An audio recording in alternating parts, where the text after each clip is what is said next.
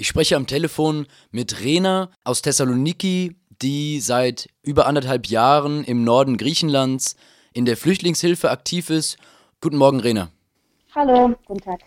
Wie ähm, ist denn momentan die Lage im Norden Griechenlands? Der Immigrationsminister Moussalas hat gesagt, dass sich die Lage zumindest auf dem Festland äh, für Flüchtlinge wesentlich gebessert hat, dass die Camps ausgebaut wurden und dem Winter quasi standhalten. Wie schätzt du das ein? Äh, das ist nicht so ganz wahr. Ähm, es gibt äh, in ganz wenigen Camps in Nordgriechenland diese kleine Eisoboxen. Äh, die sind schon eingestellt. Das heißt, viele Familien wohnen schon drin und sie haben auch Wärme.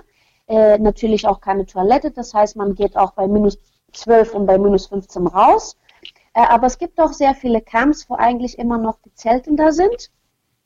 Viele Familien mit ganz kleinen Kindern, auch mit Neugeborenen, waren bis gestern auch noch in Zelten. Natürlich, die Situation ist ganz schlecht. Ähm, die Elektrizität reicht nicht für alle ähm, Wärme, die man versucht in den Zelten zu haben. Das heißt, meistens haben die ab nach ab mittags bis spät im Abend keine Elektrizität. Es gibt auch keine ähm, so richtige Wärme in diesen ganzen ähm, Lagern, wo die Zelten sind. Äh, es gibt auch andere Camps, wo die Zelten einfach ähm, unter den fünf Sternen sozusagen sind. Äh, und das macht natürlich die Situation besonders für kranke Menschen und für Kinder ganz, ganz schlimm, ne? weil äh, mittags schon haben wir minus sieben und minus acht. Man kann sich vorstellen, was abends passiert. Ab dem 15. März soll das äh, Dublin-Abkommen teilweise wieder in Kraft treten und auch und vor allem auch aus Deutschland wieder Menschen äh, nach Griechenland abgeschoben werden.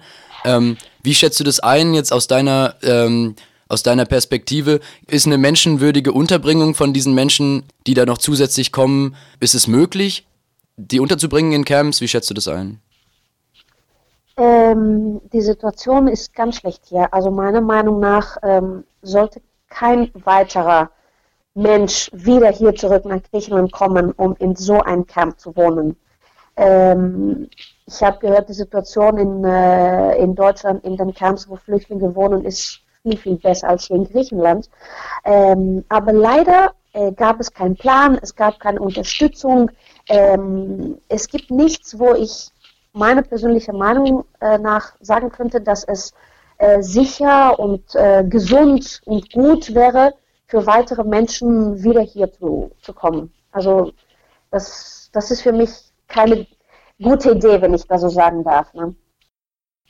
Ja, der, der Winter und die Kälte äh, schlagen ja überall richtig hart äh, zu.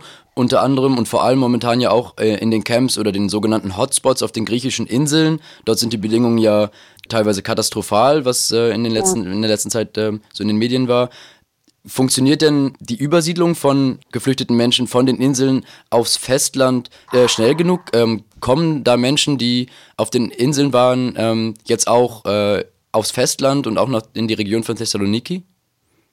Ähm, das, was wir wissen, ist, dass ähm, auf dem Festland kommen nur äh, die Leute, die eigentlich äh, Gesundheitsprobleme haben äh, oder vielleicht äh, ganz, ganz kleine, also Neugeborene haben. Ansonsten äh, ganz, ganz wenig und ganz langsam, also nicht viel. Wir wissen, dass vielleicht in manchen Camps in Nordgriechenland äh, noch mehrere Familien von den Inseln kommen. Aber ähm, wann und äh, wo und mehr Informationen gibt es zurzeit nicht. Alles klar, okay. Vielen Dank, Rena, für das Interview. Bitteschön.